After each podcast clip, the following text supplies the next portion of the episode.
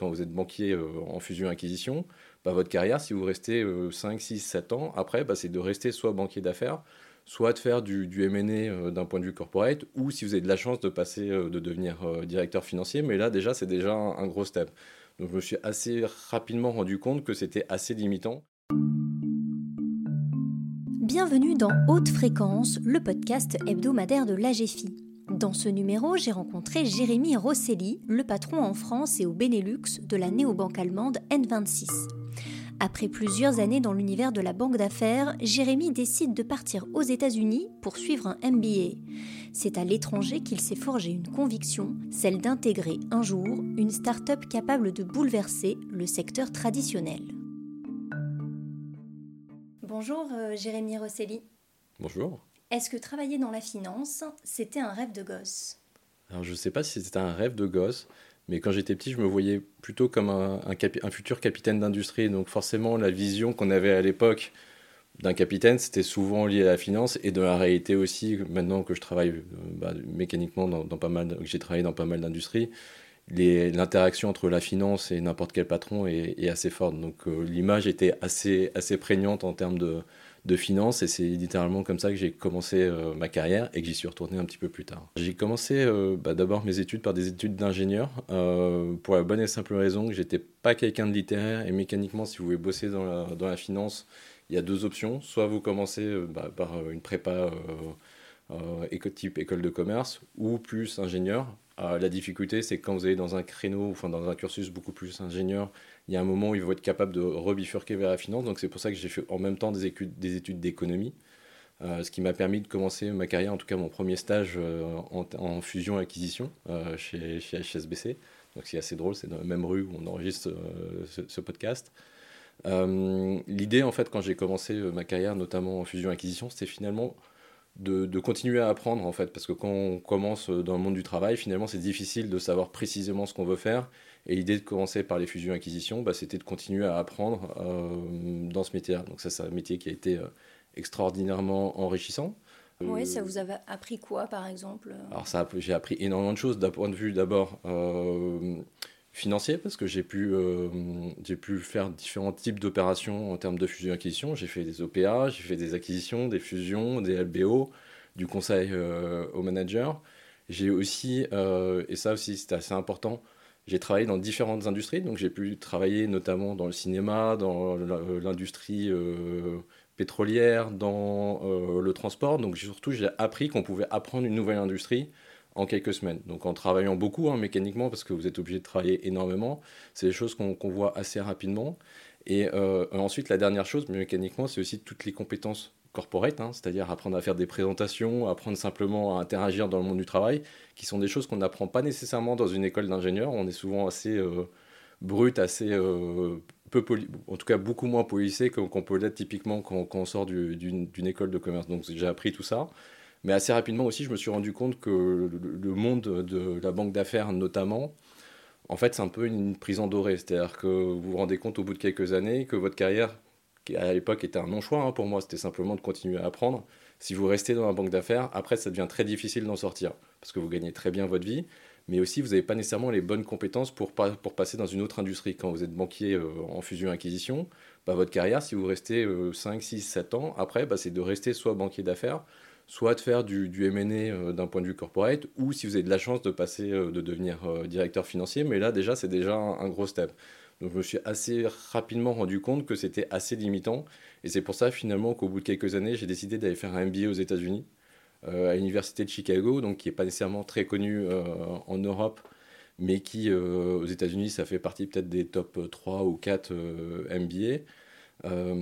et là, là c'était, c'était une claque hein, mécaniquement parce qu'on sort de, de, sa zone de confort. On est avec un corps professoral qui est extraordinaire. Hein. J'ai eu des professeurs qui, étaient, euh, qui ont eu des prix Nobel d'économie. Vous avez des, des, collègues, en tout cas des camarades de classe qui ont tous des cursus extraordinaires. C'est-à-dire que moi, j'étais simplement le petit français qui avait un petit peu de banque d'affaires.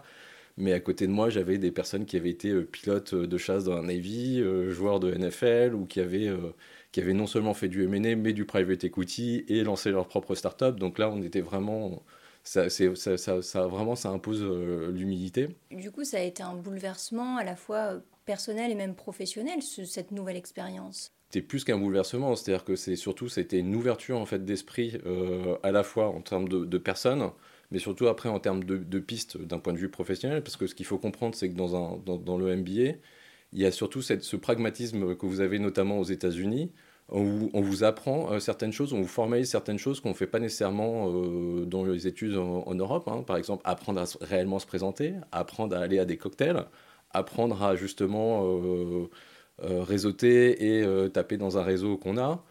être introduit aux grandes entreprises. Donc ça, c'est des choses justement où bâtir un plan de carrière, ça, c'est des choses qui ne sont pas nécessairement naturelles et naturellement formalisées dans, le système éducatif français. Donc là, pour la peine, ça a été non ça a été d'un côté une claque, mais surtout ça a été une énorme ouverture d'esprit euh, et, un accélérateur mécaniquement aussi euh, dans ma carrière, parce que ça m'a aussi obligé à me poser des questions. J'étais au départ dans ma carrière, finalement, je veux apprendre à maintenant, ok, qu'est-ce que je veux faire et comment est-ce que je veux construire les différentes étapes de ma carrière?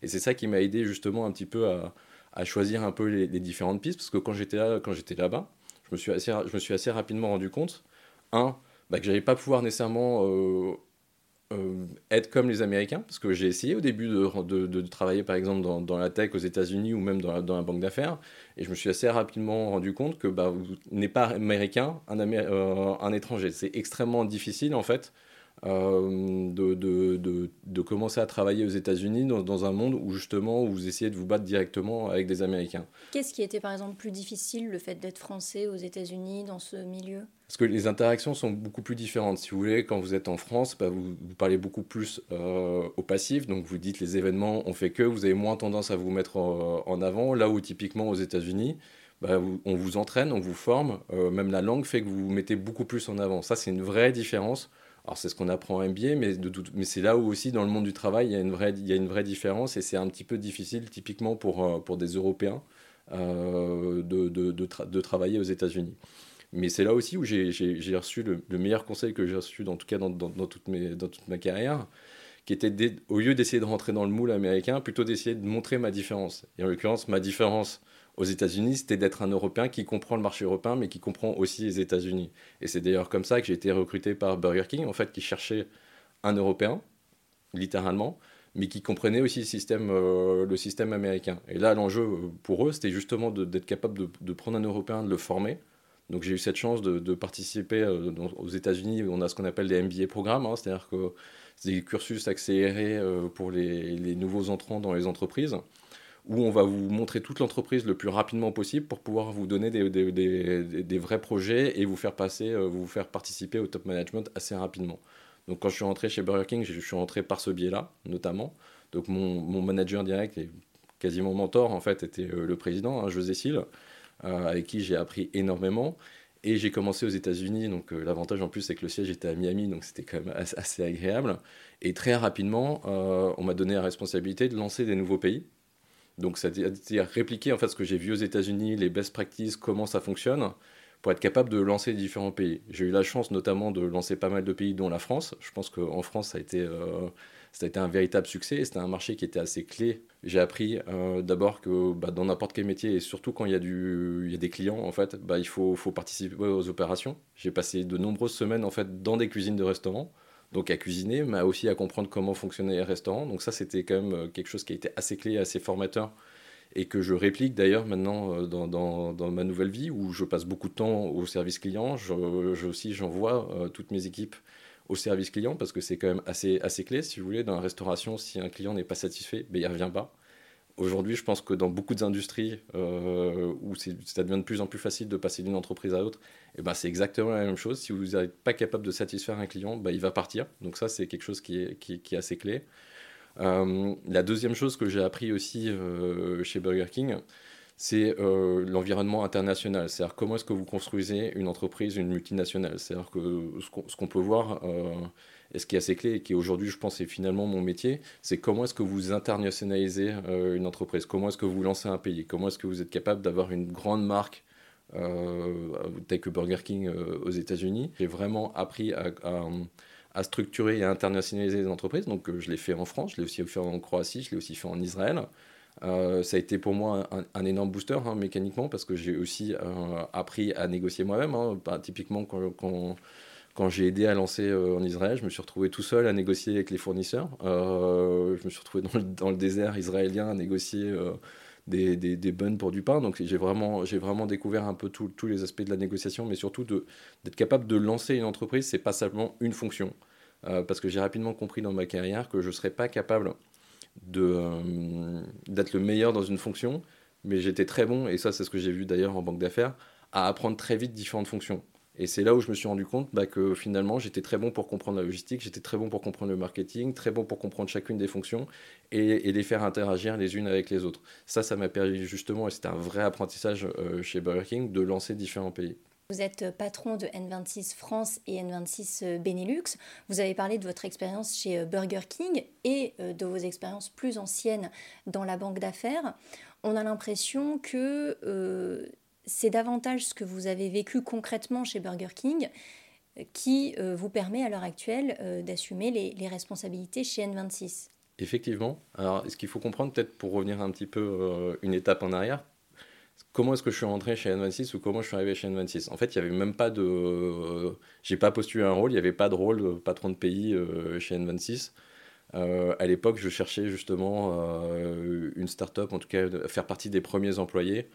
Euh, parce que j'avais vécu aux États-Unis, j'avais vu euh, typiquement Uber se lancer et j'avais pas, pas eu la conscience que c'était une énorme opportunité, donc je cherchais une opportunité comme ça. Et la façon dont, j'ai approché N26, c'était d'expliquer expliquer que j'avais notamment lancé euh, Burger King en France depuis l'Allemagne, que j'avais vendu des banques et que j'étais ingénieur. Et je leur ai dit, écoutez, vous êtes une start-up allemande et à un moment, vous allez devoir vous internationaliser. Le jour où vous voulez vous lancer dans différents pays, dont la France, appelez-moi.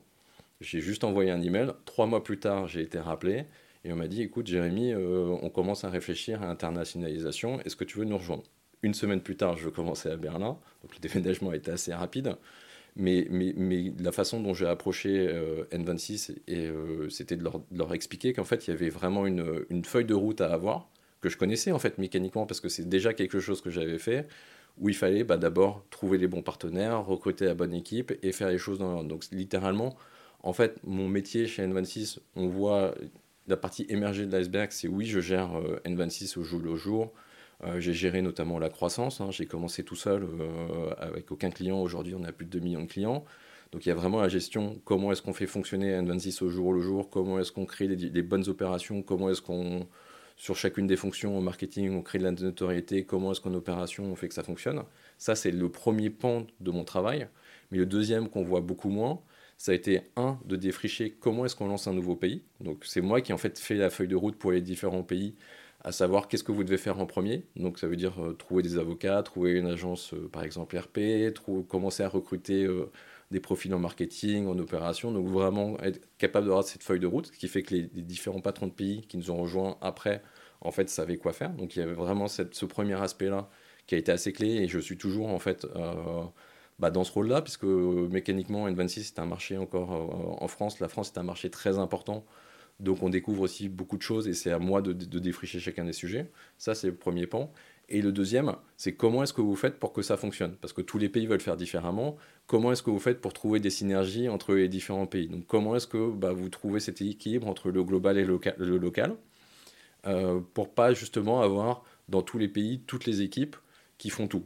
Comment est-ce que vous êtes capable d'avoir euh, des équipes centralisées? Par exemple, on a un service client qui est centralisé euh, parce qu'on a pris des personnes qui sont bilingues, donc qui sont capables de, gérer deux pays. C'est des opérations qui sont relativement similaires. C'est là où on a des vrais gains de productivité et, de, de, fonctionnalité en interne.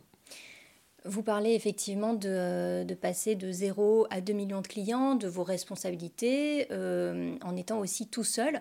Comment on fait pour porter ce poids de la responsabilité euh, quel, quel type d'énergie ça, ça mobilise Comment vous faites concrètement, même personnellement? Alors c'est vrai que ça demande, ça demande beaucoup d'énergie, il faut, faut, être très clair aussi. Euh, je pense que ce que j'ai appris chez Burger King et que j'ai réellement répliqué euh, chez N26, et j'ai eu cette chance en fait, c'est qu'on me donne cette autonomie, mais il n'y a personne pour vous aider non plus. Donc il faut vraiment un moment en fait, y a, vous pouvez réfléchir, mais il y a un moment où c'est beaucoup plus d'action. Parce qu'on on me demande beaucoup, en fait, quelle a été la stratégie. La stratégie, ça a été surtout, en fait, de, faire les choses. C'est-à-dire qu'il y a un moment où, quand vous devez envoyer un communiqué de presse, Il n'y a pas d'agence. C'est à vous d'apprendre à le faire et c'est à vous de le faire. Donc il y a beaucoup de choses que j'ai pu apprendre en fait sur le tas. Euh, il ne faut pas avoir peur de le faire en fait. De toute façon, euh, euh, tout le monde se trompe et tout le monde, ça, ça peut arriver. Mais par contre, ce qui n'est pas, ce pas acceptable, c'est de ne pas le faire. je pense que dans le monde dans lequel on est, et, et surtout, c'est un avantage d'avoir vécu aux États-Unis, on parle soit de succès, soit de learning experience. En France, on parle d'échec, alors qu'aux États-Unis, on parle de, learning experience. Après, on la, on la valorise peut-être de plus en plus quand même. Cette... On, commence à, on commence à valoriser, mais c'est encore ancré dans, dans, dans, les esprits comme des échecs. Et c'est là où vraiment, à la fois dans la tech, à la fois avec mon expérience euh, passée, ça m'a permis de, justement de ne pas avoir peur et de faire les choses. Donc euh, il, faut beaucoup d'énergie parce qu'il faut toujours, un, tout faire soi-même au départ mais deux, ce qu'il faut comprendre aussi, et c'est un peu le, ce qu'on ce qu'on vit dans l'hypercroissance, c'est que vous êtes obligé de tout refaire. C'est-à-dire que tout, ce que tout ce que vous faites, tout ce que vous faites et qui fonctionne, 6 mois ou 12 mois plus tard, ça ne fonctionne plus parce que l'entreprise est beaucoup plus grande. Parce que quand au début, bah, moi quand j'ai commencé et que j'avais un problème avec le service client, bah, je descendais d'un étage, j'allais voir. Aujourd'hui, maintenant, on est dans différents pays, donc il faut créer des nouveaux process. Donc systématiquement, en fait, vous êtes obligé de tout refaire. C'est une entreprise qui est en mutation et ça demande énormément d'énergie. Mais à partir du moment où vous acceptez et que vous comprenez que c'est normal que les choses changent tous les jours, ça devient extrêmement facile. À l'heure actuelle, vous vous sentez euh, moins seul, même si vous êtes toujours euh, patron de, N26 France et, N26 Benelux Alors, il y, a différents types d'équipes et on se sent forcément beaucoup moins seul. Un, parce que maintenant, j'ai euh, des équipes euh, dans les différents pays, hein, dont, la France, donc c'est beaucoup plus facile déjà d'avoir des, personnes, et notamment seniors, sur qui vous pouvez vous reposer, donc ça, c'est extrêmement important. La deuxième chose, c'est qu'aussi, je suis maintenant, je suis plus le seul patron de pays, donc j'ai aussi des alter ego avec qui je peux échanger et on passe beaucoup de temps à, échanger sur les best practices, sur euh, ce qu'on a appris, sur comment est-ce qu'on est capable de faire marcher les choses et même se répartir en fait les tâches. Euh, moi, ce que je fais beaucoup avec les autres patrons de pays, c'est au lieu d'essayer de tout gérer, on se met d'accord une fois par semaine sur qui va pousser quel sujet euh, entre nous, sachant qu'on a souvent les mêmes problématiques et les mêmes approches. Et la troisième chose qui m'a aussi beaucoup aidé, c'est de voir aussi les patrons des autres entreprises, des autres entreprises de tech, qui ont souvent les mêmes, euh, les mêmes problématiques que moi. Donc pas nécessairement dans la banque d'ailleurs, hein, parce que c'est problématiques de globalisation, d'opération, ça c'est des choses qu'on voit dans, avec différentes, euh, dans, toutes les entreprises. Donc ce qui m'a beaucoup aidé et beaucoup rassuré en fait, c'était de, de, de, de, rencontrer les différents patrons de pays, notamment euh, des autres boîtes de tech, parce que c'était les mêmes challenges et c'est là où on, a pu, on, peut comprendre et on se donne des, des conseils d'ailleurs entre nous sur comment y parvenir. Vous voyagez beaucoup dans le cadre de votre métier. Est-ce que ça vous laisse le temps pour euh, avoir euh, des passions? Le mode de vie, il, est de voyager beaucoup, euh, littéralement. Après, moi, je pense que c'est ce qui est venu aussi avec le métier. ça m'a permis de vivre dans, dans, beaucoup de villes différentes dans des villes où j'aurais même pas imaginé moi-même vivre, hein, ou si en fait le, un patron de, de multinationale ne m'avait pas dit bah, demain tu déménages à Munich, j'aurais jamais été vivre à Munich. Mais ça, c'est des choses aussi où il faut, sans se laisser porter, où, finalement j'ai pu découvrir des, nouveaux, des nouvelles cultures. Alors après, je suis devenu, je connais aussi Ikea par cœur dans tous les pays du monde, mais ça m'a surtout permis de découvrir des nouvelles cultures, de vivre dans des nouveaux endroits, de, de pas simplement d'aller dans un endroit et de visiter les musées, mais vraiment d'y vivre. Et ça, je pense qu'en termes de mode de vie, c'est, quelque chose qui est extraordinaire. Maintenant, j'essaye de voyager un petit peu moins, et je pense qu'à l'époque du Covid, c'est aussi un petit peu. Euh, euh, un petit peu moins dans, dans l'air du temps, mais c'est vrai que j'ai toujours vécu entre deux et trois pays euh, assez régulièrement. Et c'est quelque chose qui, euh, qui est vraiment exaltant. j'ai du mal aujourd'hui à rester dans un seul pays plus d'une semaine. Il y, a, un espèce de, manque à pas rencontrer des gens différents, à pas avoir une météo différente, à, justement à, pouvoir voir les, différences entre les pays. C'est quelque chose qui est extraordinaire. Là, dans les prochaines années, est-ce que vous vous voyez rester dans cet environnement-là, France, Benelux, ou vous vous voyez encore bouger? Alors, ce que j'ai appris, c'est qu'il faut jamais dire jamais. Euh, ça, c'est assez clair. Mécaniquement, je suis plutôt quand même à, une période de ma carrière où j'essaye d'installer quand même un petit peu des choses, euh, notamment sur la zone géographique dans laquelle je suis. Ce qu'il faut comprendre aussi, c'est que dans les startups, c'est pas vous qui montez en hiérarchie, euh, parce que mécaniquement, au-dessus de moi, il y a juste les fondateurs mais c'est plutôt vous créez différents échelons et vous avez de plus en plus de, euh, personnes dans les différents pays. Euh, Donc là, aujourd'hui, moi, je suis directement responsable de quatre pays. Ce qu'on est en train de voir dans, certaines zones, c'est que maintenant, on commence à avoir des personnes en dessous qui sont elles-mêmes responsables des pays. Donc justement, comment est-ce qu'on crée cette hiérarchie et ces structures dans les différents pays? Euh, Mais après, on verra aujourd'hui ce qui est passionnant. Euh, en tout cas, c'est que mon, travail change tous les jours. Euh, je pense que s'il arrête de, changer tous les jours, là, je commencerai à me poser des questions, mais ce ne sera pas nécessairement qu'une question géographique, ce sera peut-être aussi une question industrielle. Euh, j'ai travaillé dans, la nourriture, dans, la banque d'affaires, aujourd'hui dans la tech et encore beaucoup d'autres industries. ça peut être aussi dans différents types de fonctions, peut-être même plus DG ou autre, ou encore d'autres types de carrières. Mais aujourd'hui, je pense que je suis très bien là où je suis, mais il faut vraiment, on verra en fonction des opportunités et, et je m'interdis pas d'avoir encore de nouvelles vies dans le futur. Le parcours de Jérémy Rosselli vous a plu? Vous souhaitez nous faire des remarques? Vous pouvez m'écrire sur parmandé.agefi.fr. Si vous aimez haute fréquence, pensez à vous abonner sur votre plateforme d'écoute préférée. Nous sommes disponibles partout. À bientôt!